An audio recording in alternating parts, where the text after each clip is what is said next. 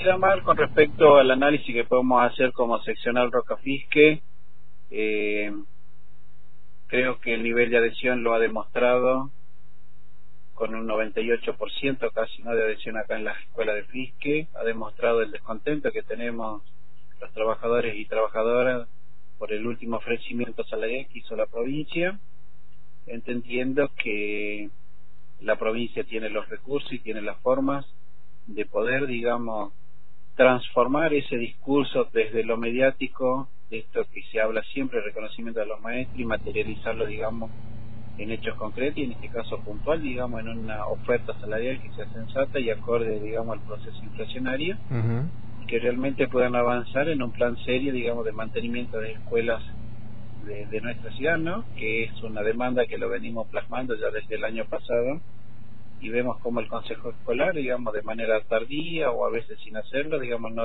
no, no llegamos a tener las escuelas eh, en condiciones como para poder llevar adelante nuestra tarea, ¿no? Claro, no es tan solo la cuestión salarial de CISENSO, sino que entran otras eh, cuestiones relacionadas, si bien a lo laboral, no directamente a, a, la temática salarial, lo que se está demandando. Sí, nosotros dentro del pliego, digamos, además de lo salarial, siempre tenemos esta visión más integral, que tienen que ver con políticas educativas, que tienen que ver con más recursos, digamos, para la infraestructura, para el mantenimiento, para las obras que necesitan las escuelas de la provincia.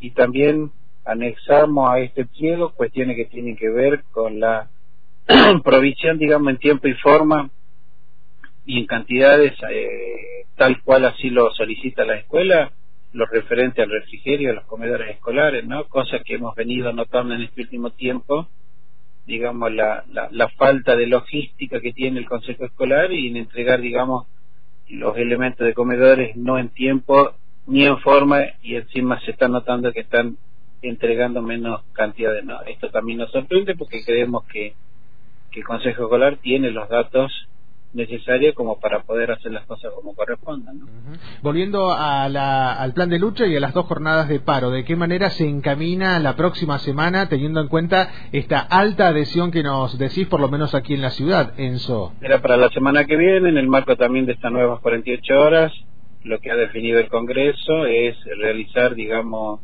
movidas regionales eh, en las distintas zonas que conforman nuestra provincia, zona andina, zona de valles, valle medio y zona atlántica. Y lo que resta es de recibir la información de parte del Consejo Directivo Central en qué localidades se van a hacer, digamos, estas movilizaciones, ¿no? Sí. Donde vamos a confluir eh, muchas seccionales del Alto Valle en algún punto en específico para seguir demostrando y solicitando, digamos, urgente convocatoria paritaria. ¿no? Uh -huh, bien, bueno, es un tema que está en la agenda de Antena Libre, así que seguramente te seguiremos molestando en próximas charlas. Gracias por este primer contacto luego de las dos jornadas de paro, por lo menos en, en este último plan definido por la UNTER. Un abrazo, Enzo. Abrazo para vos, Omar, y que tengamos una buena jornada. Lo mismo, hasta luego. Hoy tuvimos un contacto estrecho con Enzo Quintero, es el secretario general de la UNDER, la Unión de Trabajadoras y Trabajadores de la Educación de Río Negro, en la base Roca Fisque, ¿no? La seccional de la localidad. 98 es el porcentaje de adhesión al paro en las dos jornadas, por lo menos aquí en nuestra localidad, de acuerdo a lo que nos decía Enzo Quintero, y ya se preparan para la próxima semana unas nuevas 48 horas de paro de la docencia provincial.